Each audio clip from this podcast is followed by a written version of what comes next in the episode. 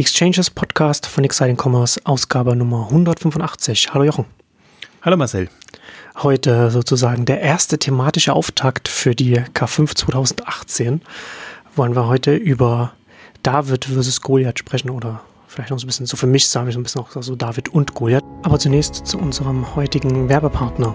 Kasper. Kasper ist das Unternehmen rund um das Thema Schlaf. Kasper hat die ideale Matratze entwickelt und stellt sie für alle her und schickt sie direkt an ihre Kunden ganz ohne Umwege und ohne überzogene Kosten. Das hauseigene Expertenteam hat eine preisgekrönte Schlafoberfläche entwickeln lassen und äh, designen lassen und wurde von Stiftung Warentest als gut bewertet mit 2,3. Kasper bewertet haben auf der eigenen, eigenen Shop-Bewertung äh, 7255 Bewertungen, äh, 5 von 5 Sterne auf Amazon, über 800 Bewertungen, 4,5 von 5 Sternen. Google Trust Store 28.000 Bewertungen, 5 von 5 Sterne. Geliefert wird die Kasper in einer kleinen praktischen Box, äh, wo, wo es sehr zusammengepresst ist, also sehr, sehr klein für eine, für eine Matratze natürlich, äh, trotzdem natürlich insgesamt eine große Box. Auf einer Matratze sehr klein und da kommt es dann, wenn man es aufmacht, entfaltet sich die Matratze in ihrer ganzen Pracht. Das Kasper Ingenieurs- und Designteam hat dafür tausende von Stunden äh, verbracht, um die Kasper zu entwickeln. Also die Matratze vereint ein federndes Latex und stützende Memory-Schäume mit so einer Schlafoberfläche, die nie zu hart und nicht zu weich ist, also verschiedene Materialien genau richtig kombiniert und damit hat man auch ein atmungsaktives Design entwickelt, das dafür sorgt, dass es immer eine konstant angenehme Temperatur gibt. Und alle verarbeiteten Schäume und Textilien und also die gesamte Matratze insgesamt verfügen über das Ökotex Standard 100 Zertifikat. Das heißt also, es entspricht dem höchsten Standard und ist zum Beispiel auch für kleine Kinder geeignet. Wir bringen ein Drittel unseres Lebens mindestens auf der Matratze schlafend. Also warum nicht eine gute Matratze kaufen, aber warum viel für eine gute Matratze bezahlen, zu viel bezahlen. Gute Matratzen kosten im Schnitt bereits ab über 1000 Euro, geht es dann aufwärts. Eine Casper-Matratze bekommt man schon ab 425 Euro, je nach dem Größe. Das ist die Größe 80 mal 200 cm. Das geht dann hoch bis jetzt mittlerweile 200 mal 200 cm für 950 Euro schon. Und das Beste, das Beste bei einer Casper-Matratze ist natürlich, dass es absolut risikofrei ist. Die Matratze wird in der kleinen Box geliefert, dann kann man sie risikofrei erstmal 100 Nächte lang, also drei Monate lang testen, Probe schlafen und dann kann man entscheiden, ist das das Richtige oder ist nicht das Richtige. Wenn man entscheidet, dass es doch nicht das Richtige für einen ist, dann wird die Casper kostenfrei abgeholt und man bekommt sein Geld zurück. Denn Casper weiß, wie wichtig es ist, eine Matratze in allen Lagen zu testen, bevor man sich endgültig für sie entscheidet. Also nicht fünf Minuten im Laden einfach mal auflegen, sondern wirklich drei Monate lang testen können. Für Exchanges-Hörer gibt es wieder 50 Euro Preisnachlass beim Kauf einer Matratze auf www.casper.com mit dem Code Exchanges oder man geht direkt auf die URL www.casper.com slash Exchanges. Also wir reden ja jetzt viel in der Branche und, und wir natürlich auch ja Exciting Commerce und auch in Exchanges viel über die großen, viel über Amazon und, und auch die anderen großen Marktplätze. Ähm, und das, da sind wir uns ja beide auch ein bisschen einig, dass man, dass, dass da bei dieser ganzen Diskussion, ne, das ist wichtig, äh, aber interessanterweise hat das auch so, ein, hat das auch so eine, so eine, so eine, so eine Einseitigkeit bekommen, dass man, dass man sehr oft da implizit oder auch explizit sagt, äh, nur die Großen haben eine Chance, nur die Großen, nur in Amazon, äh, nach Amazon, neben Amazon kann nichts kommen, gibt's nichts. Ähm, und das ist ein bisschen einseitig äh, und es ist, also ich finde das vielerlei interessant. Äh, oder vielleicht fangen wir mal so an, wir hatten ja jetzt ähm, äh, also jetzt nicht nur, dass, dass wir jetzt hier in der Branche darüber geredet wird, sondern auch außerhalb der Branche. Also Bloomberg war jetzt auch wieder, wieder ein Artikel oder Economist war jetzt äh, neulich ein Artikel der, der Age of Amazon und Alibaba haben, haben sie es haben es genannt. Und dann war natürlich über, über die Großen dann die Rede ist. Oder jetzt auch vor ein paar Tagen, ne, natürlich der, der Singles Day, das ist natürlich auch noch wieder mal ein, mal ein großes Event für Alibaba, wo auch noch mal wieder alle mit großen Augen schauen können, wie groß Alibaba ist. Ich habe nochmal so die Zahlen nochmal rausgeschaut, äh, rausgesucht. Nach zwölf Stunden waren sie bei 18 Milliarden äh, Marktplatzvolumen, also um, um äh, Außenumsatz, 18 Milliarden nach 12 Stunden. Und insgesamt sind sie dann auf 25,4 Milliarden an einem Tag gekommen. Das ist natürlich enorm. Aber das Interessante ist ja, wenn man über so ein Alibaba redet oder auch gerade über ein Amazon, das ja jetzt so, in den letzten Jahren so eine Dynamik gewonnen hat, haben wir ja auch oft drüber geredet, nicht als ein, als ein klassischer Online-Händler in dem Sinne, der, der, der seine eigenen Sachen verkauft, die im eigenen Lagerhaus liegen, sondern als Marktplatz groß geworden. Und wenn man als über so einen großen Marktplatz, wie auch wie ein Alibaba redet, dann, dann hat man natürlich so ein großes Unternehmen, aber natürlich ein Marktplatz funktioniert nur, wenn da auch Marktplatzhändler sind, die was verkaufen, also auch dann äh, entsprechend dann andere Unternehmen auf diesen großen Unternehmen drauf sitzen. Und das ist so ein bisschen was, das ist der eine Punkt, der da immer so ein bisschen hinten runterfällt, weil natürlich so ein großes Unternehmen nur funktioniert, wenn dann noch viele kleine Unternehmen noch mit dranhängen. Und zum anderen finde ich auch noch interessant, in dem Zusammenhang, weiß ich, inwiefern da wir jetzt in der Stunde auch noch darüber reden werden, aber das ist ja, dass die, dass die Großen so groß sind, auch in der Auswirkungen auf den Onlinehandel insgesamt hat. Denn wenn ich jetzt meinen täglichen Alltagsbedarf mit Amazon abdecken kann, dann fahre ich eben weniger in die Innenstadt, um meinen Alltagsbedarf abzudecken und vielleicht noch irgendetwas zu kaufen, was ich nur alle ein, zwei, drei, vier, fünf, sechs Jahre kaufe, sondern ich kaufe eben alles für den Alltag zu Hause und dann suche ich vielleicht auch noch, keine Ahnung, einen Projektor oder, oder, oder vielleicht, ob das, also so, es gibt ja ganz viele spezielle Sachen, die man, die man, die man, wo man, wo man zum speziellen Händler gehen würde. Und für den gibt es dann eben auch vom, vom Verhalten von, von dem Nutzer, vom Kunden her, die Möglichkeit, das, das online abzudecken, weil man sowieso schon alles online kauft und dann, also sozusagen, sozusagen, dass das, dass der Erfolg eines Amazons das gesamte Kaufverhalten der Bevölkerung natürlich auch ändert und das ändert natürlich dann auch das, das entsprechende Potenzial für den gesamten Onlinehandel, auch wenn man dann eine ganz, ganz, in einer ganz, ganz kleinen Nische als ein kleiner Händler ist, der vielleicht gar nicht auf dem, auf dem Amazon-Marktplatz stattfindet, weil es für ihn keinen Sinn ergibt. Ich glaube, die Thema, Themen haben wir auch oft genug durchdekliniert und es ist ja ein bisschen schade, dass es neben Amazon eben wenig gibt. Also Internet jetzt noch Alibaba oder den Aufschreiben des Zalando oder, oder andere. Aber es wäre natürlich schön, wenn es da auch einen Wettbewerb gäbe um die Marktplätze, Plattformen in, in dem Bereich. Aber unabhängig davon, glaube ich, ist, äh, ist das ganze Thema noch nicht, äh, das muss man nicht, nicht schwarz sehen für alle anderen. Also ich, mich irritiert es so ein bisschen. Also ich, ich finde, ich glaube, die Diskussion irgendwie offline gegen online ist mehr oder weniger abgehakt und ähm, es geht jetzt mehr in die Richtung rein, klein versus groß. Ganze ja. GAFA-Debatte, die man hat. Und da wird eigentlich immer auf die Zahlen verwiesen, so wie du es jetzt ja auch ähm, verdeutlicht hast. Ähm, die Größen werden immer größer, ist der vermeintliche Eindruck, und die kleinen fallen durchs Raster. Ähm, auch, gab auch jetzt wieder diese Top 1000 Shops ähm, vom EHI, wo auch jedes Jahr die Meldung ist, irgendwie die Top 100 haben noch mehr Prozent an Marktanteilen bekommen, bekommen, wobei da drei Denkfehler drin sind, finde ich. Also der erste ist, ähm, es wird nicht unterschieden zwischen denen, die rein und rausrutschen aus den aus, aus der Kategorie die Top 100, sondern immer nur die 100 größten. Und man hat ja zum Beispiel an der Quelle-Pleite oder der Neckermann-Pleite gesehen, das waren einstmals äh, Top-Player sind dann plötzlich rausgerutscht. Ich finde, was auch unterschätzt wird, ist, ähm, dass der Schwanz natürlich länger wird. Also wenn man immer nur die 1000 nimmt und da die prozentualen Anteil, an, Anteil macht, ähm, dann, dann tut man sich schwer. Und ich finde, deswegen insgesamt ist das, und man nimmt natürlich nur einen Ausschnitt aus, des aus dem Markt sozusagen, dass man, dass man da den Eindruck vermittelt, als ob diese 1000 Online-Shops den Markt bilden würden. Und das sind ja zum Teil, also die, die klassischen Probleme in der ganzen ähm, Datenerfassung ist einfach, es kann nicht unterschieden werden zwischen Marktplatzumsätzen und, und, und Händlerumsätzen, weil viele Umsätze jetzt auch von, von Amazon oder von anderen, also sie versuchen es da ein bisschen zu trennen, aber generell ist, ist das, sind einfach kleinere Händler, die da in der Summe das dann letztendlich ausmachen. Also insofern finde ich das immer irritierende Aussagen und ich vertrete eher die Hypothese, dass die Wahrscheinlichkeit, dass man scheitert, bei den Großen und bei den Kleinen gleich ist.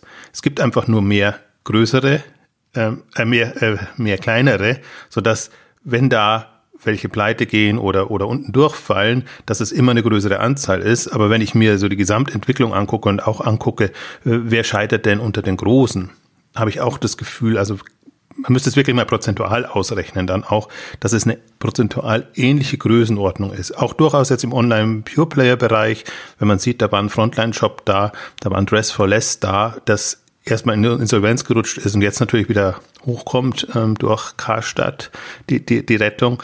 Ähm, also das ist dann schon immer so ein, so ein Auf und Ab, aber ähm, ich habe das Gefühl, das ist jetzt mein Eindruck, deswegen irritieren mich die Zahlen immer, also sagen, dass ich, dass ich dass ich nicht sagen könnte, die Großen haben per se bessere Karten als die Kleinen.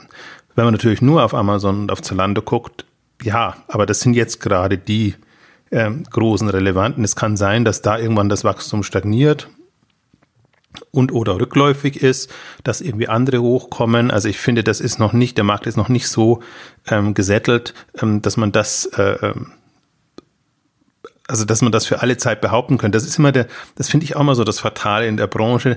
Man, man geht immer davon aus, wirklich so sehr linear, was hm. es jetzt war ja. und dann eher, das bleibt so und die, die gesetzt sind, sind für alle Zeiten gesetzt und man achtet dann nicht mehr so drauf.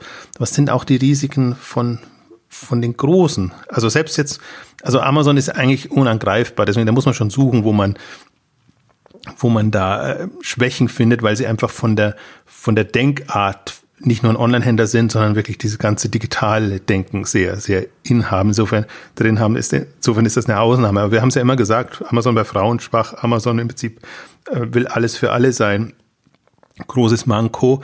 Ähm, also es gibt schon bestimmte Schwächen. Dann hat man ja genau von den Sachen, was du jetzt gerade genannt hast, haben wir ja jetzt in der letzten Ausgabe haben wir ja jetzt den IPO gehabt von Stitch Fix, die genau eben da reingegangen sind, dass sie in die Frauen und nicht alles für alle, sondern mit einem Modell, dass das, das ein Amazon nicht einfach äh, emulieren kann. Genau, da sieht man es. Also deswegen, wir haben jetzt in den letzten Ausgaben eigentlich relativ viel von den äh, Unternehmen besprochen, die auch einem Amazon jetzt nicht kurzfristig, aber sagen wir mal auf 20 Jahre Sicht ganz weit deckt, ähm, gefährlich werden können. Da, da zählen die Wish dazu und da zählen, zählen, zählen andere mit dazu, die einfach auch mit, mit extrem viel Geld angreifen und durchaus auch die, die chinesischen Unternehmen. Also das ist natürlich, ich glaube, die sind glücklich in ihrem Markt und die, denen geht es eher darum, jetzt äh, Westunternehmen für den chinesischen Markt zu aktivieren, weil sie da einfach ähm, ja, freie Hand haben. Warum sollen sie sich äh, im westlichen Märkten da in die direkte Konkurrenzsituation geben, wo die Bevölkerungszahl ohnehin geringer ist. Also vielleicht die Ausschöpfung oder die, die, die, ähm, ja, die Kauffrequenzen sind höher. Ähm, also das muss noch nicht sein. Also deswegen, aber ich, nur noch, um es nochmal kurz auf den Punkt zu bringen. Ähm, ich glaube, das, das sind so ein paar Themen, die wir haben. Oder mein Hauptthema eigentlich ist, neben klein versus groß oder klein und groß, ich glaube, dass beide Chancen haben, dass die Wahrscheinlichkeit gleich groß ist. Und ähm, wenn ich jetzt so an die nächste K5, also dass, dass sie scheitern oder dass sie gewinnen, ist gleich groß. Das muss ich vielleicht ausführlicher führen. Und wenn ich jetzt an die nächste K5 denke, ich meine, wir machen das ohnehin immer schon so.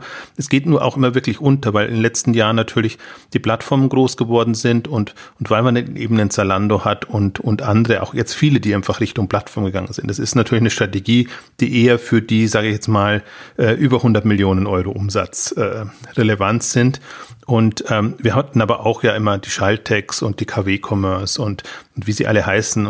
Meinetwegen ist auch, auch noch Outfittery jetzt wenn man das noch als kleineren nimmt, ähm, drin, aber auch durchaus, vor denen ich auch hohen Respekt habe. Die, die, die Shoe Passions, ähm, ich finde auch so zum Beispiel, hat mir in einer der frühen Ausgabe schon immer genannt, einen Personello. Personello gibt's seit Ewigkeiten, die machen personalisierte Produkte und die machen sie halt. Und äh, die, die sind durchaus unter Druck, immer wieder sich dem Wettbewerb zu stellen und da Wege zu finden, aber die gibt's. Die, die, über die spricht niemand groß und sie sprechen nicht über sich ähm, groß, sind einfach da und das ist, äh, hatten wir auch äh, mal in der früheren Ausgabe schon erwähnt, das ist durchaus auch der Nachteil dadurch, dass die eben keine Pressearbeit machen und gar nicht so publik sein wollen, ähm, sind sie nicht so im, im Gespräch und dann hat man immer den Eindruck, da tut sich nichts. Aber ich finde, wer ja jetzt hochgekommen ist, so ein Parfüm Dreams, als durchaus eher auch stationärer, der, der online einfach äh, Fuß fassen möchte und, und, und da hochkommen will.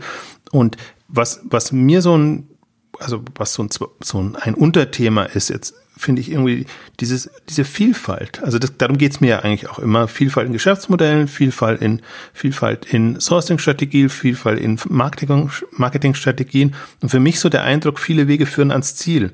Und man sucht in der Branche immer so nach Standards und wie muss man es machen, um erfolgreich Onlinehandel zu treiben, übersieht aber dabei, dass es eigentlich jeder, der erfolgreich ist, anders macht. Ja, das ist ja genau die Sackgasse, ne? Wenn man so auf, auf Standards schaut, genau dann ist man halt in, in, in der vollen Konkurrenz mit einem, mit einem großen Amazon und gerade abseits der Standards, da sind ja die Chancen.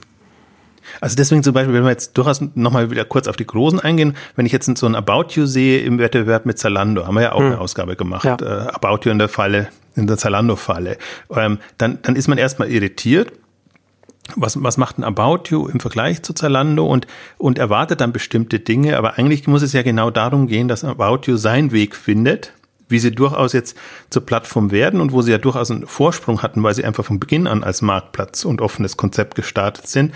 Aber von, auch von Beginn an eigentlich eher die Schwäche hatten, dass sie natürlich nicht den Umsatz generieren konnten, dass ein großer Player, der dann einsteigt, äh, macht und jetzt langsam erst in diese Dimensionen vordringen, aber das dann auch wieder vergleichsweise schnell geht. Das sind zwei, drei Jahre und dann ist es, ist ein About You auf dem Umsatzniveau, muss halt dann oder jetzt künftig gucken, dass es dann wirklich profitabel wird. Aber da gibt es ja dann auch wieder das Referenzbeispiel jetzt für diesen Fall von Zalando, dass man ja sieht, ähm, welche Dimensionen es tatsächlich da, da gehen muss. Also selbst da würde, würde ich sagen, da, da, da geht es nicht darum, also Plattformstrategie ist so und so definiert und jeder muss das so und so so machen, sondern da geht es darum, dass jeder so seinen eigenen Weg findet und ja auch jeder seinen Weg findet. Was mich durchaus fasziniert auch ist, ähm, wie die Kommunikation dann gegenüber den Amazon, äh, Zalando nennt es ja so schön Partner, haben das jetzt ja als Zalando Partner Solutions, was früher mal Zalando Brand Solutions genannt ist, äh, genannt, umbenannt und haben, haben da einfach eine Kommunikation gefunden, so dass das klappt und dass sie bei den durchaus renommierten Marken, Partnern gut ankommen. Denn About You muss sicherlich wieder einen anderen Weg fahren, wie sie das machen oder wie sie das integrieren. Ähnlichen Amazon. Die machen ja wahnsinnig viel Wirbel jetzt und witzigerweise holen die die ganzen sehr, sehr kleinen Händler hoch, also stellen die an prominente Stelle. Ähm, ein, ein Weg und, und andere machen es wieder anders. Also Alibaba halt jetzt gerade eher mit Händlern, Handelspartnern, die sie, die sie ähm, nach, nach China bringen. Also ich glaube, das ist auch so ein, ich finde auch Huckepack durchaus ein Weg. Deswegen habe ich KW-Commerce als Beispiel genannt oder nenne auch immer gerne die, die Marktplatz-Teilnehmer, weil, weil man halt auch sieht, ähm, auch da jetzt inzwischen schon äh, immer wieder genannte Beispiele, wie ein Bike 24 oder ein Lampenwelt Huckepack quasi hochgekommen sind, sich dann professionalisiert hatten, dann einen eigenen Shop machen, dann irgendwie außerhalb von eBay und Amazon äh, weitermachen, dann aber auch wieder sehr groß werden. Also das ist ja auch mal alles so, so relativ. Wann ist ein Kleiner noch klein? Also wann kann man ihn wirklich noch als David bezeichnen? Und wann ist es dann schon Goliath? Weil das hängt dann letztendlich von den Ambitionen wieder ab. Ja, genau. Ich finde gerade eBay ist ein, ein, schönes, frühes Beispiel mit den, mit den Powersellern. Ne? Also ein ganz klassischer also nicht klassisch, sondern als der erste Peer-to-Peer-Marktplatz online gestartet und dann darauf quasi als Experimentiergrund oder als, als Startrampe ganz viele äh, Online-Händler da entstanden und dann über eBay hinaus gewachsen in, in dem Sinne. Und ich finde, das ist schon äh, glaube ich, das sieht man ja, das ist ja schon in der Vergangenheit vom, vom Onlinehandel, da kann man ja schon zurückblicken, kann man ja schon auf etwas schauen, auch auf eine Entwicklung. Ich finde es interessant, weil du, wenn du sagst, dass man in der Branche noch sehr, sehr linear auch, auch schaut, weil wir jetzt hier auch im Podcast ja oft darüber reden, dass wir jetzt eine, dass wir jetzt eine Online-Welt haben, die zunehmend komplexer wird. Und komplexer wird sie ja deswegen, weil durch die großen Plattformen auch neue, neue Möglichkeiten entstehen. Also ob es jetzt eine Plattform ist, wie denn jetzt also ein, ein, Facebook oder, oder, oder, keine Ahnung, Snapchat, Inter, äh, Instagram, was wir über in der letzten Ausgabe auch geredet haben, oder, oder eben ein Amazon-Marktplatz oder ein Alibaba-Marktplatz. Und ich finde, bei diesen, bei dieser komplexer werdenden Welt, bei, wo auch mehr Möglichkeiten entstehen, ähm, und gerade mit dem mit dem Blick zurück auf, auf die Dynamik, die eBay entfaltet hat, komme ich immer wieder auf das Bild von, von, von dem Regenwald zurück. Das hatte äh, Ben Thompson, ein, äh, so ein Industrieanalyst, hat in seinem eigenen Podcast mal, ich weiß nicht, muss vor zwei Jahren oder so gewesen sein, hat er, haben die das mal, haben sie dieses Bild mal gemacht vom Internet als Regenwald. Ne? Also, dass man da, dass es natürlich die großen Plattformen gibt, die großen, hundert, hunderte Jahre alten Bäume, die da, die da stehen und um die herum die Ökosysteme, über die wir immer reden. Ne? Und die, also, also auch die kleinen, also die großen gibt es und die sind groß und die gehen auch nicht weg, äh, aber sie ermöglichen ein, ein, ein reichhaltiges Ökosystem an kleinen. Ne? Also gerade, was man jetzt heute auf dem Facebook aufsetzen kann oder auch auf einer technischen Ebene, da man auf dem AWS aufsetzen kann. Wenn man heute als Online-Händler anfängt oder als, als Startup grundsätzlich im Online-Bereich, dann muss man heute nicht mehr einen Raum für, für Server frei halten und dann äh, erstmal viel Geld in Hardware investieren, sondern man geht einfach, man nutzt einfach AWS und kann dann sehr dynamisch dann sagen, jetzt hat man auf einmal, äh, kann man auf sehr viel Traffic, jetzt kommen auf einmal sehr viele Nutzer, aus, aus welchen Gründen auch immer. Und dann kann man sehr schnell Kapazität hochfahren.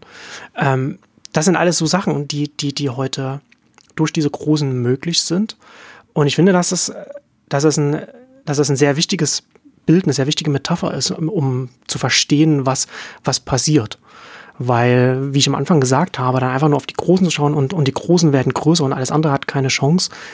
Es ist, es ist nur die eine Seite der Medaille. Ne? Auf der anderen Seite bedeutet das, dass die Großen, die können nur groß sein, weil sie ihre Tore öffnen. Wir haben ja auch schon oft darüber geredet, dass, dass ein Zalando geht jetzt, ist auch in den Plattformen Schritt gegangen, weil man ab einer bestimmten Größe, um dann noch, um dann eine Dynamik beizubehalten, kann man nicht auf, kann man nicht mit einem, das kann man nicht mit einem klassischen Handelskonzept machen, sondern muss man sich überlegen, wie kann man auf verschiedene Arten mit anderen Unternehmen Partnerschaften eingehen. Das sind ja letztendlich Plattformen oder Marktplätze, dass man neue Arten von, von Kooperationen eingeht, von, von Geschäftsbeziehungen.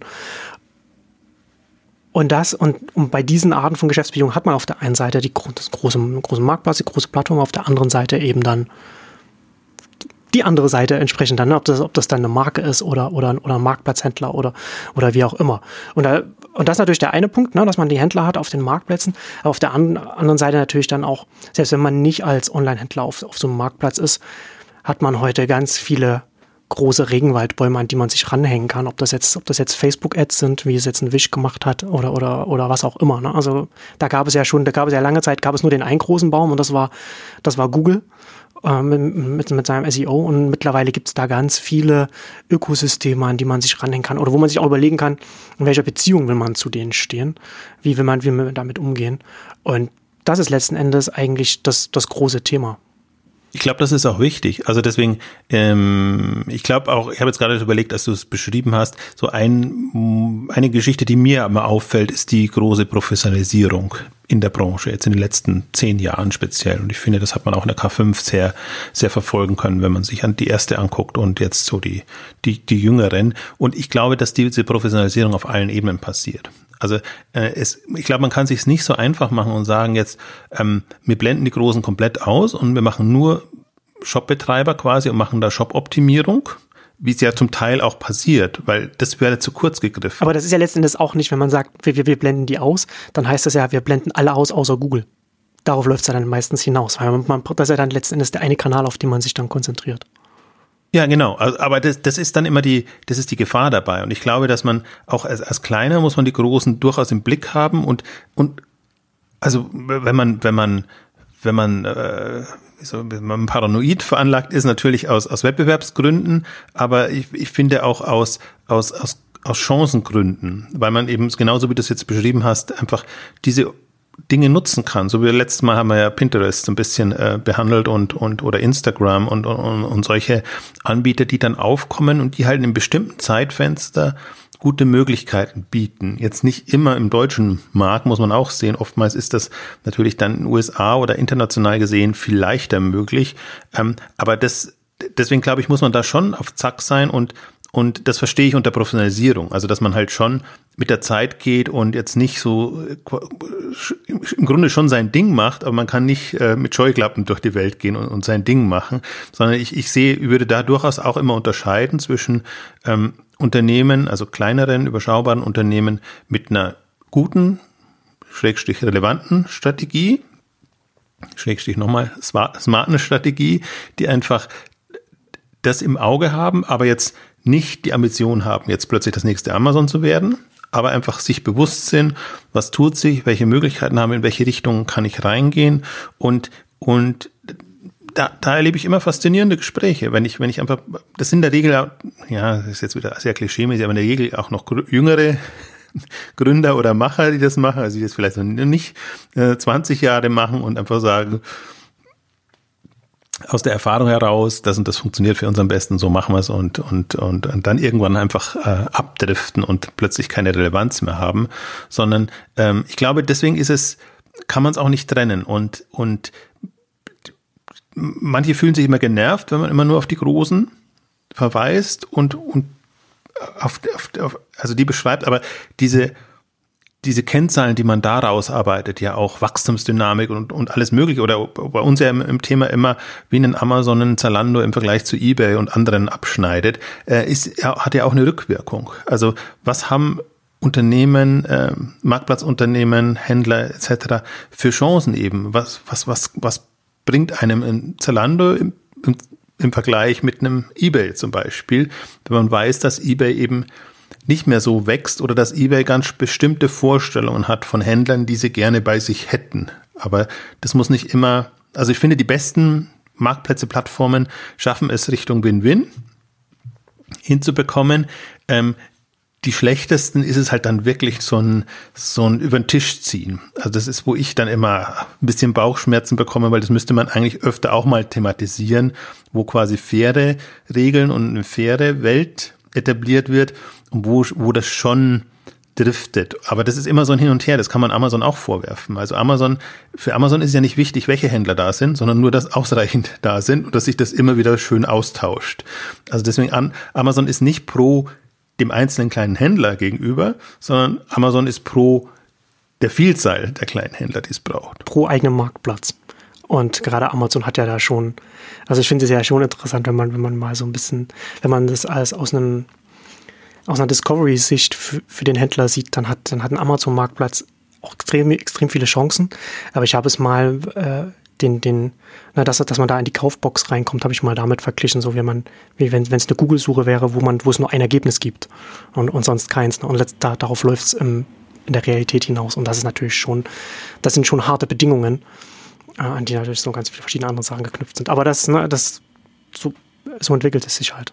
Deswegen glaube ich auch, wird sich da rauskristallisieren, für welchen Typus von, von Händler oder eigentlich eher Markenhersteller jetzt im Amazon-Kontext wird sich das irgendwann mal äh, eignen und, und wer kann da überleben und vorankommen. Ich glaube, da werden sich so ganz eigene Welten herausbilden, Klar, ähm, genau. die vielleicht in einem anderen Kontext gar keine Chance haben. Ich kann mir vorstellen, oder wird es jetzt schon geben, weiß ich noch nicht, keine Beispiele, wo, wo Händler einfach bei, bei Amazon läuft super, bei eBay läuft es gar nicht. Aber genau eben deshalb, weil man sich auf diese Amazon-Umgebung so eingestellt hat.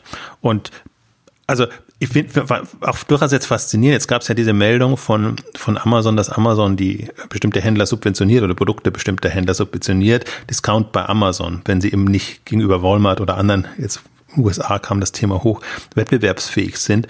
Und das ist ja faszinierend. Also wenn ich so ein Händler werden kann, der mich, wo mich Amazon subventioniert, kann ich wunderbar mit meinen Margen arbeiten und die Kunden sind auch glücklich, weil Amazon, Amazon einen Anreiz hat, das zu machen. Es lässt sich, also jetzt war alles spekulativ, die, die ganzen Berichte, lässt sich natürlich schlecht rausfinden, wann genau das ist und Amazon wird es auch nicht so machen, weil das äh, wäre ja wär Quatsch.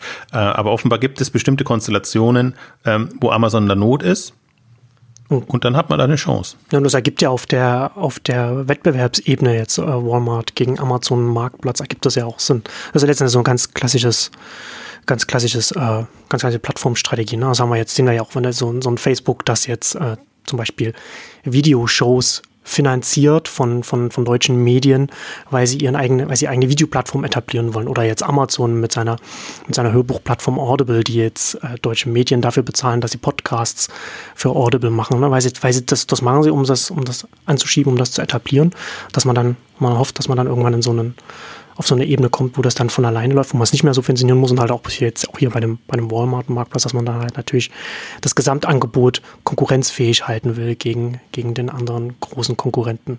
Und das, das ist natürlich dann schon nochmal eine, eine interessante Situation für, für dann das, das, den entsprechenden Marktplatzhändler auf der anderen Seite. Ja, man kann ja auch schon mal überlegen, ob, ob Amazon auf Dauer in der Lage sein wird, all das, was es gerade an Eigenmarken versucht, selber zu machen, äh, wirklich machen kann. Sie haben zum Teil ja auch schon dieses, dieses Vorfinanzierungsprogramm also wo sie Kredite vergeben und wo sie durchaus Händler unterstützen. Ähm, wer weiß, wie weit das irgendwann mal gehen wird. Also das, äh, ich habe so habe ich es noch nicht betrachtet, wie du es jetzt beschrieben hast. Im, Im Medienbereich ist natürlich Gang und Gäbe, dass man Content ähm, vorfinanziert oder in irgendwelche äh, partnerschaftlichen, mehr oder weniger partnerschaftlichen Modelle findet. Ähm, im, Im Handel ist es ja nicht so üblich. Ähm, aber ich fand es durchaus jetzt auch spannend. Auf der, äh, auf der letzten K5 hatten wir Schaltec, die ja auch so ein Programm gestartet haben, wo sie einfach ähm, Gründer und, und Leute, die mit, mit neuen Produkten kommen, ähm, animiert, motiviert haben, einfach das über Schaltec dann letztendlich ähm, laufen zu lassen. Und ähm, ja, der, der Nachschub muss gegeben sein und, und ich, ich finde das auch durchaus spannend. Also die, die ich bin ich bin ja durchaus auch ein Freund von von Vielfalt und und äh, alternativen Möglichkeiten und äh, ich ich folge da immer noch meiner Hypothese. Also es braucht keine fünf Shops von zu einem Thema, sondern es braucht ein bis zwei Shops, die das Geschäftsmodell fahren und andere müssen sich ein anderes Geschäftsmodell einfallen lassen. Das, das ist ja das große, das ist ja das große Thema. Ne? Also vorher war das ja, ob das jetzt im Handel war oder, oder im, im Medienbereich, wenn wir um Tageszeitungen reden, da hat man ja, ne, da hat man was so geografisch war das alles eingegrenzt und das ist ja jetzt nicht mehr so. Das heißt, wenn du jetzt wenn du jetzt online was verkaufst. Und, und es gibt es das eben auch bei Amazon, ob jetzt im Marktplatz von einem anderen Anbieter oder, oder von, von Amazon selbst, dann konkurrierst du eben mit denen. Punkt. Aber deswegen, deswegen musst du dir halt äh, überlegen. Und deswegen, äh, und genau gleich ist es halt, wenn man in einer Nische ist, da kann man, war es, natürlich vorher was anderes, wenn man in einer Stadt war äh, und, und keine Ahnung, zwei Städte weiter und im nächsten Bundesland gab es dann noch einen Händler, der es, der es gleich gemacht hat. Dann hat man nicht mit dem direkt konkurriert, aber heute konkurriert man mit dem direkt. Und dann kann eben nur einer gewinnen. Und genauso ist es ja auch bei, bei den, auch im Medienbereich ja auch, wo dann die geografischen Grenzen wegfallen und dann auch einmal ganz vieles nicht mehr Sinn ergibt, was vorher Sinn ergeben hat. Also ist natürlich auch noch so ein, so ein Prozess, der, der natürlich leidvoll ist. Äh, ja, Erstmal, dass, dass das alles wegfällt und dass im Prinzip eine, die Strukturen sich komplett anders etablieren müssen. Ähm, aber je nachdem, wie man sieht, also ich glaube, wenn man mal nüchtern auf die ganze Branche und auf die Entwicklung drauf sieht, dann sieht man ja letztendlich, wer wo Chancen hat. Und was ja gerade enormen Druck auch in den Markt reinbringt, ist, dass die Markenhersteller jetzt aufgewacht sind und ja also hieß ja schon immer selektiver Vertrieb, aber jetzt sehr selektiv bestimmen, wem geben wir noch eine Chance und wem geben wir keine Chance. Weil, äh, also gerade im Online-Bereich stärker noch als, als offline, weil es, weil es da natürlich regional sich verteilt. Aber online gibt's einfach nur eine Handvoll, die dann wirklich quasi in Anführungszeichen Premium-Partner oder, oder präferierter Partner in irgendeiner Form sind. Ob sie das rechtlich schon so offiziell so kommunizieren können oder nicht, äh, bleibt dahingestellt.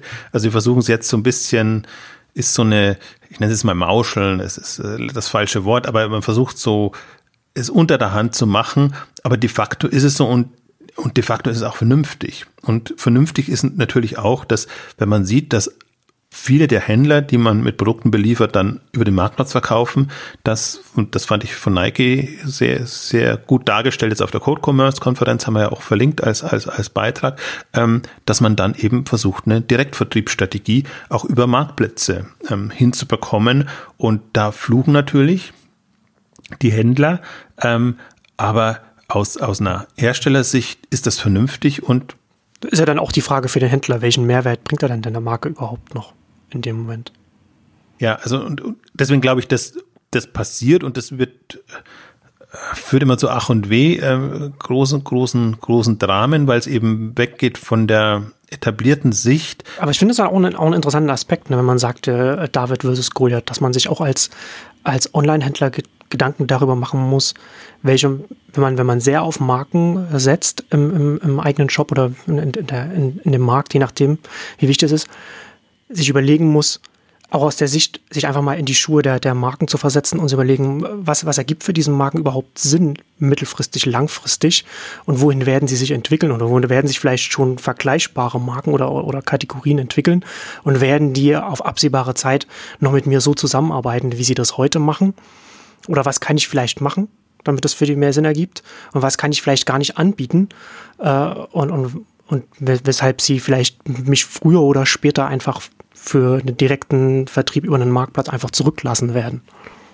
Also finde ich eben auch, also das, das ist für mich, jetzt für mich die, die vernünftige Denkansatz oder Herangehensweise. Sehr, sehr nüchtern, strategisch, äh, für und wieder und, und sich dann eben äh, positionieren und eben nicht so sehr aus, aus der Tradition heraus oder geschweige denn aus den eigenen Kompetenzen, ähm, das, das nur zu betrachten, ähm, dann, dann ist es, finde ich, eine sehr viel nüchterne Entscheidung. Und dann sagt man halt, okay, ich bewege mich jetzt in dem digitalen Rahmen oder im Online-Rahmen und ähm, muss mich den Wettbewerbsbedingungen dort so anpassen, wie ich das ja auch anders mache. Also ich mache das ja selbst, wenn ich jetzt einen Laden an der Ecke eröffne, mache ich es ja so und, und passe sowohl mein Sortiment und, und alles ähm, darauf an oder weiß, was, was ich da an Vermarktung machen muss oder eben auch nicht. Ähm, online ist es, wird es natürlich immer ein bisschen anders betrachtet. Also online ist es natürlich kritischer, weil, weil der, der Wettbewerb viel größer ist und der Druck viel größer ist und auch alles sehr viel schneller geht. Also da hat man halt nicht mehr so viel Zeit und kann sich jetzt erstmal ein paar Monate Erfahrungen sammeln, sondern, also wenn es drauf ankommt, man kann schon, aber man muss halt das auch durchhalten.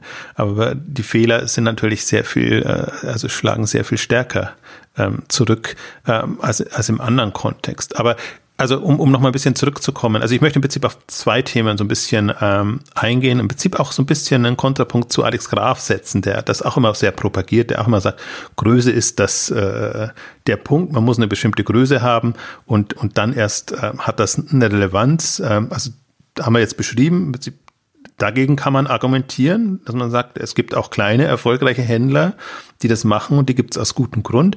Und das zweite Thema, was mich bei ihm auch immer irritiert, ist, ähm, horizontale Händler haben keine Chance. Also die wirklich Marken und unterschiedliche Sortimente haben. Ähm, Dagegen kann man, also das stimmt, das haben wir jetzt auch beschrieben, sozusagen, wann es schwierig wird, wenn man auf Marktplätzen ist oder wenn man keinen Mehrwert etc. hat.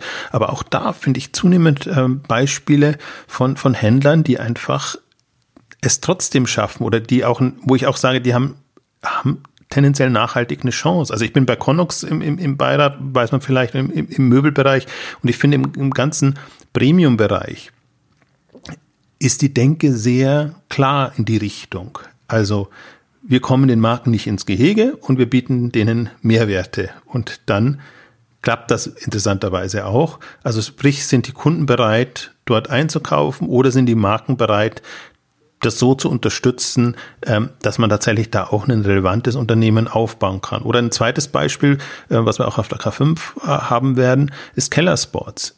In dem eng umkämpften Sportbereich, ähm, und Kennersport hat jetzt so ein paar Jahre, ist es her, damit begonnen, einen, einen, eine Art Club-Mitgliederbereich aufzubauen und ähnlich wie Amazon einfach eine, eine Gebühr zu verlangen für Leute, die öfter bestellen wollen und denen dann einen Rabatt zu geben.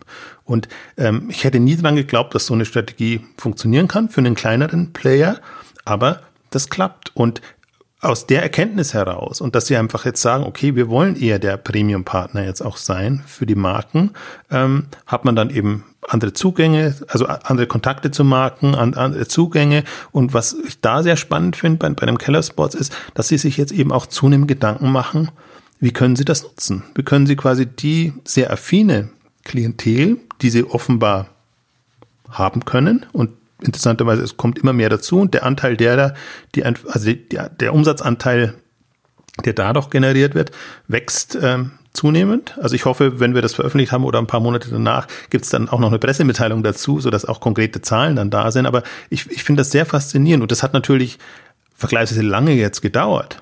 Also auch, auch ein, also ein Unternehmen wie Kellersworth hat halt einfach unterschiedlichstes ausgetestet. Was ist möglich? In welche Richtung kann man gehen? Wie entwickelt sich der Markt? Und, und wo haben wir eine Chance? Und waren durchaus jetzt in früheren Jahren anders positioniert, haben aber festgestellt, da kommen sie weiter, stellen dann fest, ui, unsere Kunden sind offenbar oder wir können Kunden akquirieren, die so treu affin sind, dass wir das machen können und können dann eben Keller Sports auch in so eine Marke ausbauen. Also ein bisschen, wir haben ja ausführlich gesprochen, ähm, das ist publiker, deswegen kann ich da auch auf offener sprechen, äh, was, was, was Sportcheck gemacht hat mit seinem Erlebnis. Sport als Erlebnis in den Vordergrund ähm, zu rücken. Im Prinzip so ein ähnlicher Ansatz. Also das ist gegenseitig. Das hat ein hat jetzt nicht unbedingt mit was anderes zu tun, aber dass man sieht, dass Händler versuchen, ein anderes Selbstverständnis für sich zu kreieren und dadurch einfach die Kundenbindung hinbekommen, aber auch einen Mehrwert wieder dann auch für die Partner Schrägstrich Marken ähm, kreieren. Und ich finde, wir kommen immer wieder auf den Sportbereich dazu. Deswegen wird wahrscheinlich auch Sport ein, ein, ein, äh, der, der, der Branchenfokus diesmal sein, weil wir da eben auch mit Runtastic, mit Freeletics und mit anderen schon sehr viele andere Beispiele hatten, ähm, wie, wir aus, wie man aus dem App-Bereich, aus dem mobilen Bereich einfach äh, die Kundenansprache anders organisiert. Und all das sind Themen, wo die Marken versuchen es ja, haben wir ja auch besprochen. Adidas gehört jetzt zu Runtastic, Runtastic gehört jetzt zu Adidas und Nike und andere haben, haben äh, entsprechende Apps übernommen. Aber sie sind nicht unbedingt prädestiniert, das, das zu machen oder sich da an eine Marke ranzuhängen. Und das, das sind dann die Chancen. Und ähm, ich glaube, das ist, also das ist so ein Weg, jetzt würde ich jetzt auch wieder nicht als, als ultimativen Weg bezeichnen, aber ein Weg und eine Denkrichtung, in die man gehen kann, kommt dann eher, also wo, wo man auf jeden Fall hingehen muss, ist äh, in Richtung Kundenansprache und, und Kundenmehrwert zu denken. Ich glaube, das ist ausschlaggebend, wenn man nicht Marktplatzhändler ist, dass man da einen, einen Hebel findet, sodass die Kunden tatsächlich auch einen, eine Treue entwickeln. Ja, oder jetzt in so einem Sportbereich, wenn man es anders formulieren will, dass man nicht nur Produkte für einen Bereich verkauft, sondern dass man in den Bereich, in den Lebensbereich, in den Aspekt selbst mit reingeht und sich überlegt, was kann man da anbieten, was kann man, wie kann man da existieren. und da, wie du schon sagst, ne, dem, dem, Kunden entsprechend dann, dann Mehrwert bieten und, und, und, ihn, und ihn begleiten. Das ist ja dann, das, darauf läuft es ja dann ganz, ganz oft hinaus, dass man ihn dann in dem, in dem Aspekt dann begleitet. Ich glaube, das wird im ähm, Food-Bereich werden, das wird im Beauty-Bereich ähm, ähm, in, in, in die Richtung gehen, in welcher Form auch immer. Da haben wir so ein bisschen anhand an der Hut Group mit den Spas und, und solchen Aktivitäten äh, verdeutlicht. Ist es auch nicht unbedingt ein kleiner Händler, aber ist auch, äh, ich glaube, das kann man immer für sich dann nochmal äh, runterbrechen. Also je nachdem, welcher, ist ja auch mal die Frage, wann ist man klein? Also wer fängt ja klein bei, bei, ist ja um die 10 Millionen Euro Umsatz. Also es gibt natürlich noch sehr, sehr viel kleinere.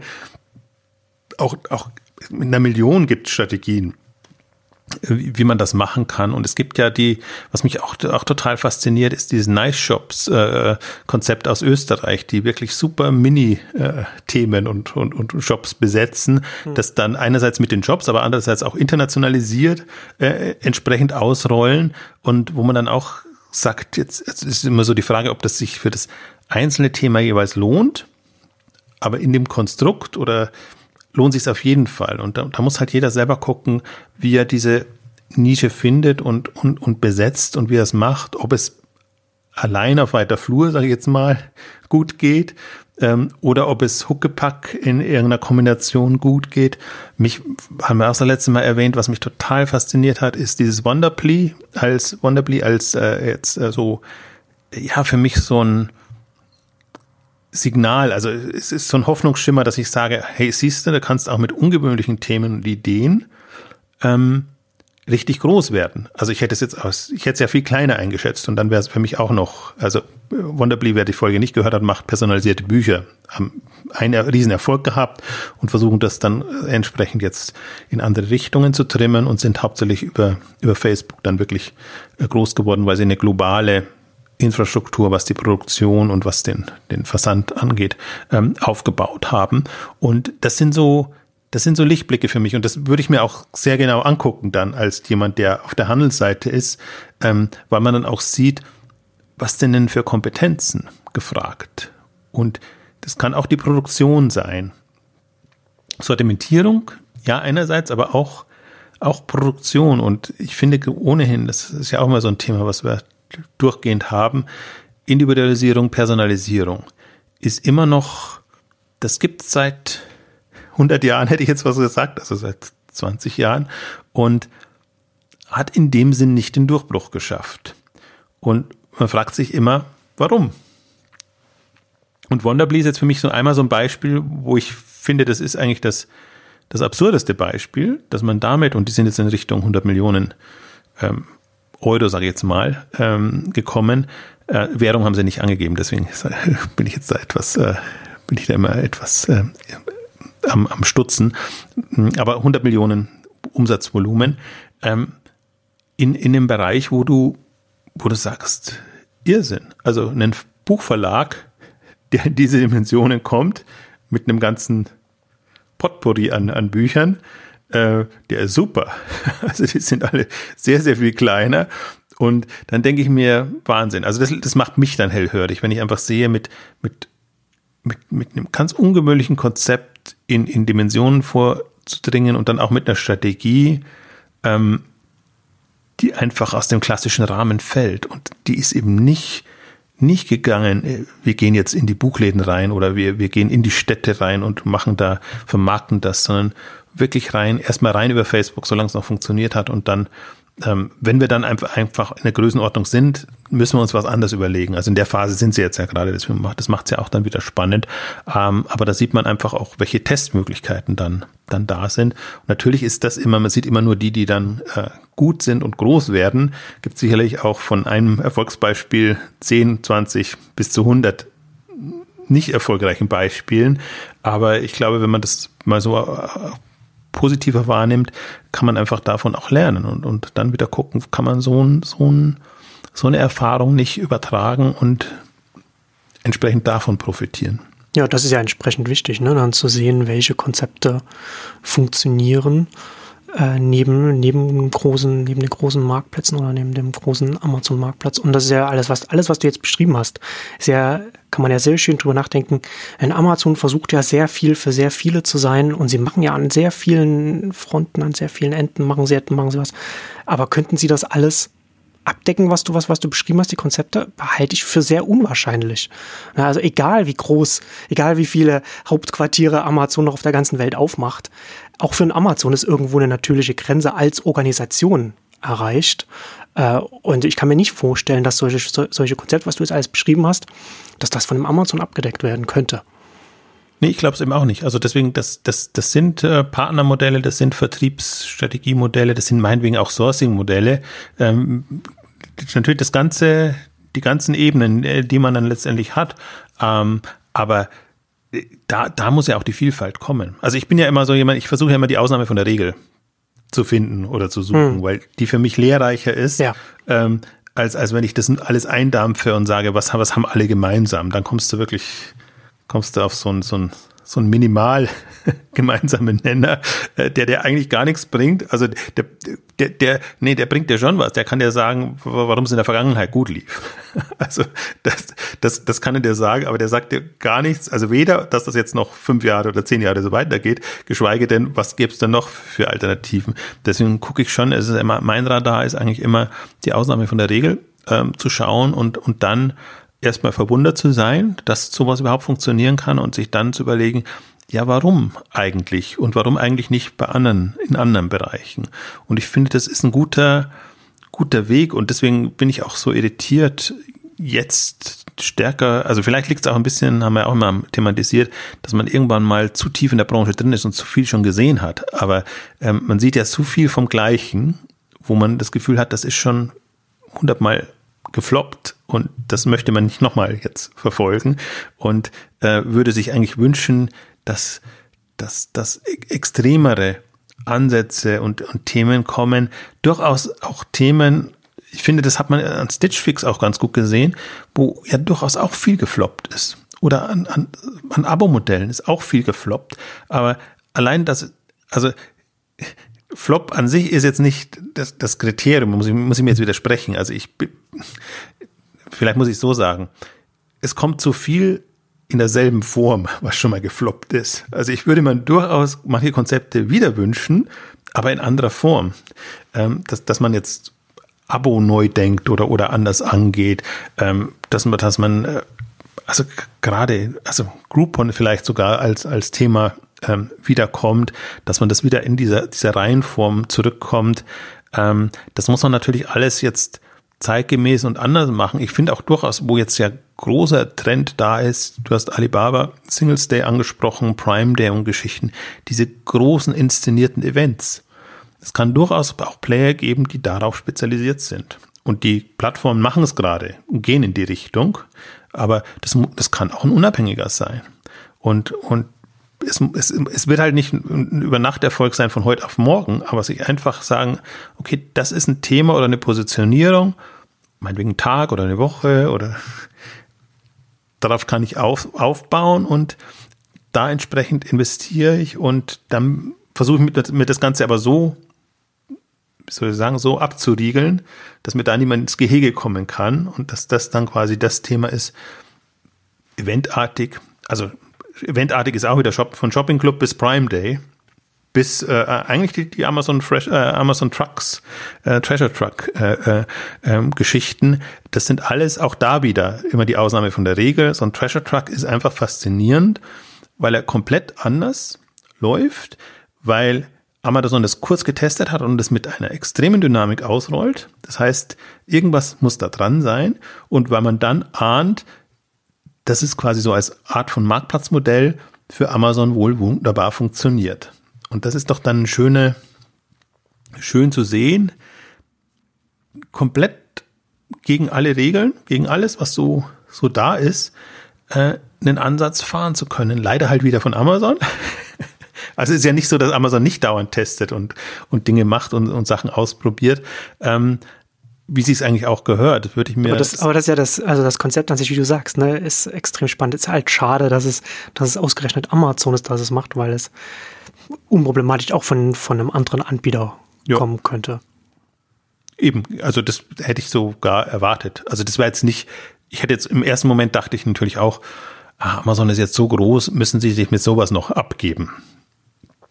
Ah, aber, aber, aber wenn das, man das. Ja, aber da seid euch auch wieder, ne? Da kommt auch wieder so diese, diese Besonderheit von Amazon in, auf der organisatorischen Ebene dazu, ne? dass man, dass, dass die, dass die Teams sehr autonom arbeiten und auf interne Microservices zugreifen können, also interne APIs und so weiter und, und Dienstleistungen und dann einfach das vorantreiben können und das dann halt einfach ganz, ganz klassisch dann geguckt wird, okay, rechnet sich, rechnet sich das nicht. Ja, rechnet sich im Einzelnen und was natürlich bei dem Treasure Truck auch faszinierend ist, ist es skalierbar. Hm. Das ist ja diese, ich habe ja immer noch die, diese Hypothese, habe ich auch noch, diese, dieser Zellteilungsgeschichte. Also hm. an kleine Konzepte, die sich dann aber sehr schnell multiplizieren lassen. Ähm, kann man auffahren. Dann ist, der Truck ist für sich, hat einfach nur ein bestimmtes äh, Volumen. Wenn er irgendwo hinfährt, ist er ausverkauft, ist er ausverkauft. Aber wenn man eben hunderte von Trucks äh, äh, fahren lassen kann, ähm, dann, dann hat man entsprechend den Hebel. Und ähm, deswegen bin ich da auch wieder zwischen klein und groß hin und her gerissen. Ich glaube, klein und fein widerspricht nicht dem großen Erfolg. Aber klein und fein kann auch klein und fein bleiben. Also das ist, spricht auch nichts dagegen. Deswegen, es müssen nicht die, die VC-getriebenen Modelle sein und, und nur weil jetzt die, die VCs auf bestimmte Sachen keine Lust haben, ähm, kann es nicht sein, dass, dass die nicht passieren, aber andererseits kann man auch, das haben wir ja auch äh, oft genug jetzt betont, haben wir ja auch gesehen, dass ein Stitchfix da mit überschaubarem Kapital ähm, groß werden kann. Also 40 Millionen ist jetzt auch schon wieder Geld, aber ähm, das kann man auch wieder runterbrechen und sagen, okay, ähm, dann, haben, dann muss man einfach ein sehr schnell cash-getriebenes Geschäftsmodell finden, in irgendeiner Form vorfinanziert, negative Cashflow etc. Ähm, also das ist ja alles, das gibt's ja alles. Also das kann man sich ja quasi am Reißbrett, wenn man jetzt Gründer ist oder auch Händler ist, auch bestehender Händler. Ich finde auch durchaus, wenn man sich jedes Jahr immer die Strategiegespräche natürlich hat, in welche Richtung wollen wir hingehen und so, und auch da müssen ja bestehende Händler über den Teller dann äh, ähm, schauen und einfach gucken, wie bekommen sie bestimmte Dinge und Themen angeleiert, also in die, in die, auf die Schiene gesetzt. Und auch da äh, ist es, also es ist ja immer noch, wir haben ja das Kapitalbeschränkung haben wir immer noch. Also das ist ja nicht, nicht weggegangen, dass die Händler für Lagerfinanzierung eigentlich wenig äh, Unterstützung bekommen. Investorenseitig eh gerade nicht und bankenseitig auch ganz, ganz schwierig. Also das soll jetzt nicht, die Ausgabe soll jetzt nicht signalisieren, so eine gewisse Grundnaivität und dass das jetzt alles irgendwie aus blauem Himmel passiert, nur weil es eben passieren muss, sondern das ist schon alles eine Herausforderung. Ich glaube, deswegen dieses Thema Professionalisierung oder sehr, sehr tief und intensiv sich mit Themen beschäftigen, ist schon wichtiger denn je. Aber es ist halt keine Frage der Größe, ist keine der Frage, also man muss nichts ausschließen. Man kann Händler, klassischer Händler werden, man kann Hersteller werden. Man kann irgendwie nur dem Kundenvertrieb, also Vertriebsmodelle quasi ähm, sich überlegen. Ähm, oder man kann Huckepack über, über Marktplätze laufen. Und das ist jetzt nur ein Ausschnitt der, der, der Möglichkeiten im Prinzip. So sehe ich auch im Prinzip die, die Branche so ein bisschen. Also sehr, also ich würde die Kategorien auch komplett anders definieren. Ähm, ähnlich eher in so eine Richtung als jetzt so klassisch, welche Kanäle bediene ich und, und bin ich ein klassischer Händler oder nicht, weil ich im, wir hatten das ja auch äh, gesagt in dieser letzten Tech-Ausgabe, im mobilen Bereich oder wenn die, wenn andere Interfaces da sind, dann wirst du immer, wirst du dich immer schwerer tun, das genau auseinander zu klamüsern. Die Erlösströme werden zum Teil andere sein. Die Serviceerlöse werden, werden steigen. Und ab wann bist du noch in dieser Händlerkategorie? Aber ich finde, du bist immer in diesem ganzen E-Commerce-Umfeld und, und manche machen es ja über die, die Schiene Transaktionserlöse mehr oder weniger stark. Dann können sie eben auch so äh, bestimmte, äh, also nicht physische Güter verkaufen.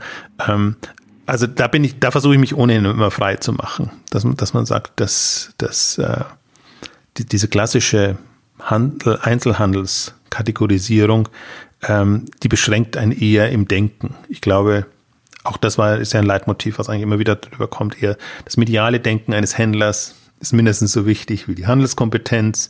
Medial heißt für mich online, aber eben auch wirklich mediale Konzepte. Und das heißt eben, kann Werbung heißen, es kann einfach Zusatzerlöse heißen.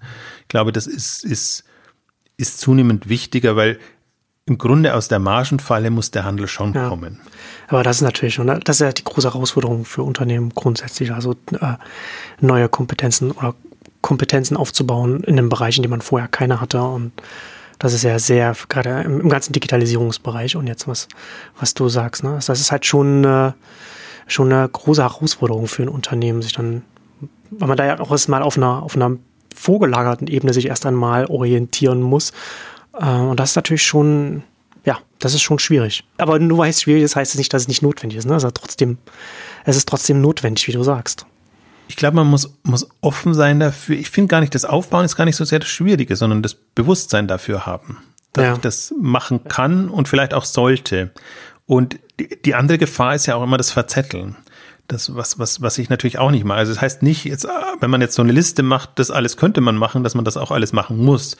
Ähm, und ich, ich finde halt, also jetzt, ich tue mich da immer leichter, vielleicht, weil ich das so aus, aus, aus Branchenbeobachter-Sicht, hat man natürlich irgendwann so ein Raster. Da sagt man, okay, das passt zu dem, das müsste der machen. Also gerade bei Startups, finde ich, kann man das immer sehr gut schon sagen. Ähm, oder, oder fragen, warum macht er das so? Warum nimmt er nicht das und das und das noch mit rein? Kommt er schneller voran und, und könnte irgendwie auch eine andere Dynamik generieren? Ähm, das, das ist natürlich aber auch leicht gesagt als Außenstehender. Da, da finde ich, hat man nochmal ein anderes Raster. Wenn man jetzt wirklich drin ist, ist, habe ich das Gefühl, man tut sich unheimlich schwer. Also ich tue mich auch manchmal sehr, sehr schwer, ähm, Leuten zu verdeutlichen, was für Erlösströme für sie noch attraktiv wären. Und wenn, dann, wie sie es auch generieren. Also weil so zum Beispiel ein Händler hat keinen kein Vertriebsarm.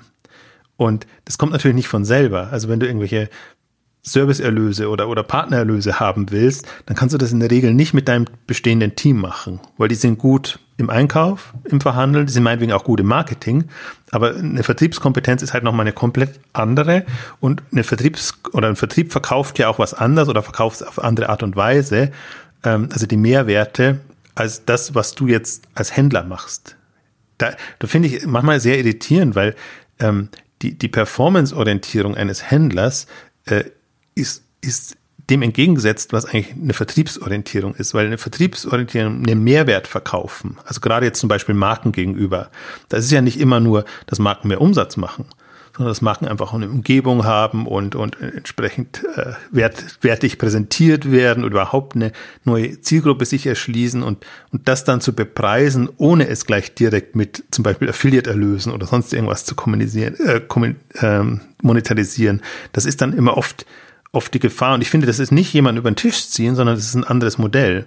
Dass, dass man einfach sagt, der Mehrwert zum Beispiel jetzt für die Marke ist nicht mehr Umsatz zu generieren, wenn er bei mir in einem Handelskontext präsent ist, sondern ist auch in einem Umfeld wertig präsentiert zu sein. Und das macht zum Beispiel Zalando, macht natürlich super. Die haben auch ein eigenes Vertriebsteam in, in dem Bereich und die können natürlich anders agieren als die, die wirklich den Handel machen und die dann einfach, klar, da geht's um um Umsatz und um, um Stückzahlen letztendlich.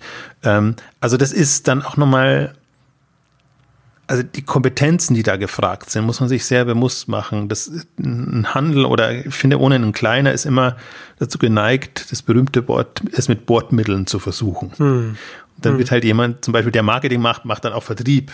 Ja, aber das, was du ja letztendlich beschreibst, ne, genau dafür sind ja sind ja irgendwann mal divisionale Organisationen entstanden, weil eben das nicht alles ein, ein von einer Person, also nicht von, nicht, nicht von einem Team gemacht werden kann, aber geschweige denn von einer Person.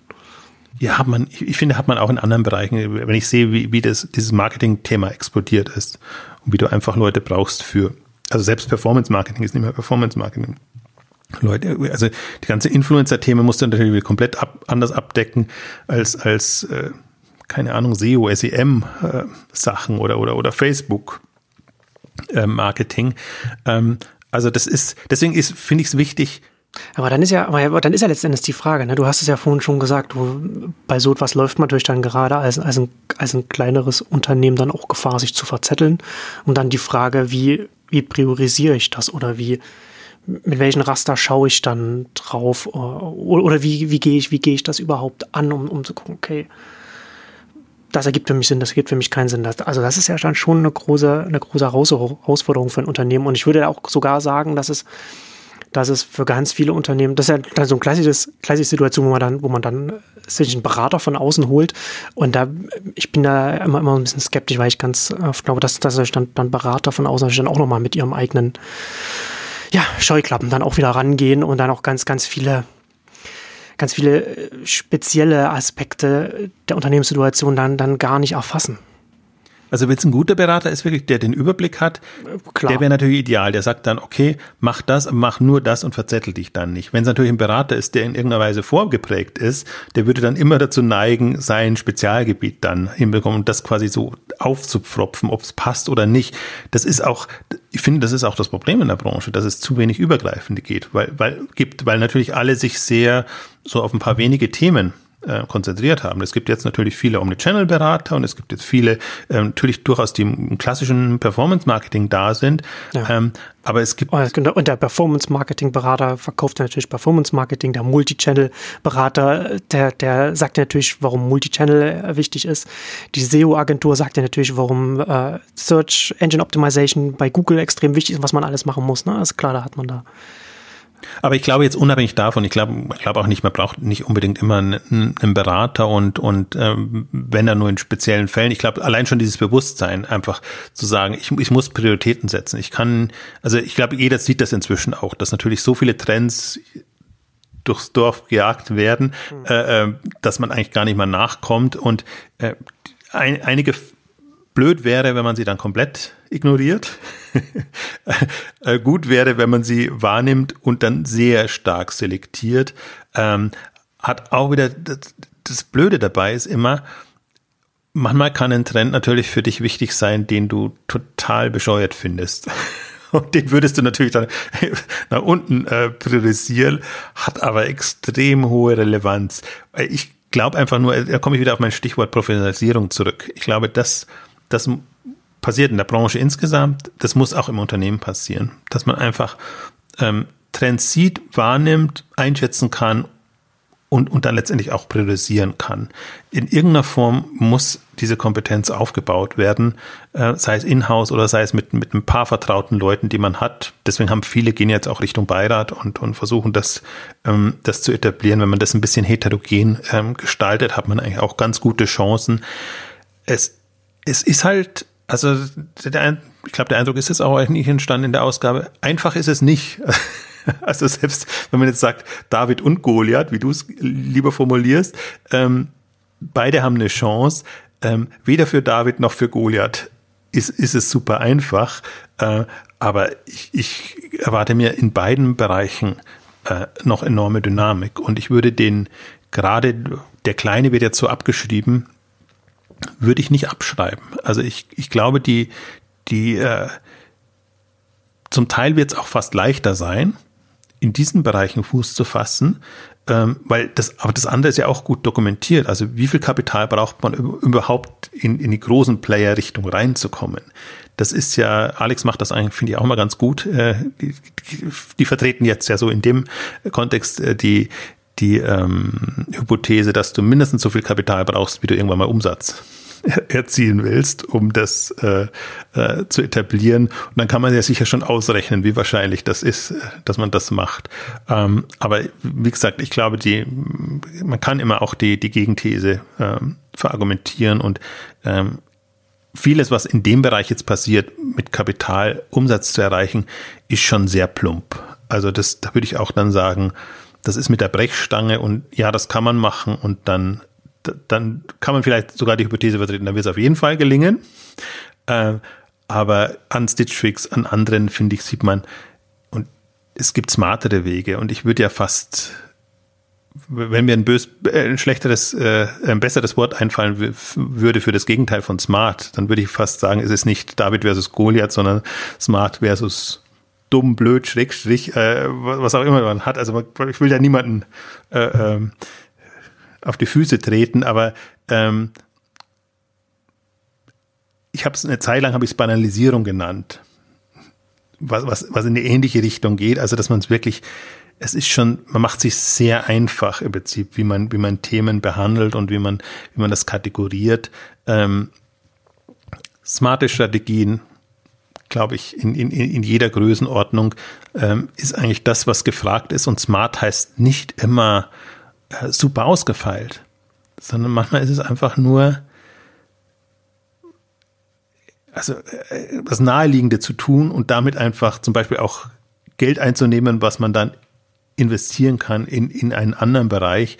Also ich hoffe, wir können da, das ist zumindest das Ziel, ähm, auf der K5 dann die ganze Palette an Beispielen bringen und dann ist es wie immer, dass sich jeder das rausziehen muss, äh, was er was er brauchen kann. Aber ich finde, es gibt in jeder Kategorie ähm, tolle Beispiele und ähm, man muss sie auch nicht gegeneinander ausspielen. Also man kann jetzt nicht sagen, jetzt, da haben wir jetzt zum Beispiel den Kellersport auf einer Bühne mit, mit einem Zalando und dann fällt ein Kellersports ab, weil das wird ja niemals so groß sein in dem Bereich, sondern ich glaube, jedes für sich muss irgendwie schlüssig sein und Sinn machen und dann hat das auch Chancen und die einen wollen wachsen, die anderen wollen einfach dauerhaft da sein oder, oder das Unternehmen in eigener Hand haben, spricht auch nichts dagegen.